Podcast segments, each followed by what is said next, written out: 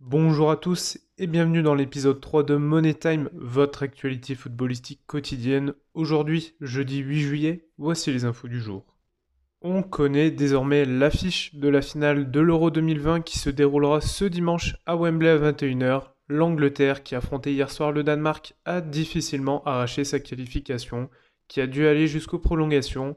Des réalisations signées Raheem Sterling et Harry Kane ont permis à leur équipe de l'emporter. Ils affronteront donc l'Italie, tombeur de l'Espagne, au penalty. Côté mercato, on démarre avec l'information de la journée. Sergio Ramos rejoint officiellement le Paris Saint-Germain qui continue son mercato XXL. Le défenseur central de 35 ans a paraffé un contrat de 2 ans avec le club de la capitale. Auteur de 671 matchs avec le Real Madrid, il apportera toute son expérience au sein de l'effectif parisien. On continue avec Olivier Giroud qui, selon les informations de Sky Italia, serait tout proche de rejoindre l'AC Milan. Retenu à plusieurs reprises par les Blues de Chelsea, l'attaquant français de 34 ans devrait cette fois-ci obtenir l'autorisation de quitter le club londonien.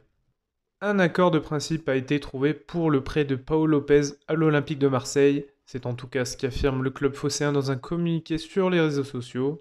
Ce prêt devait être assorti d'une option d'achat estimée à environ 15 millions d'euros. À 36 ans, Steve Mandanda va donc devoir mettre les bouchées doubles pour conserver sa place du titulaire au poste de gardien de but.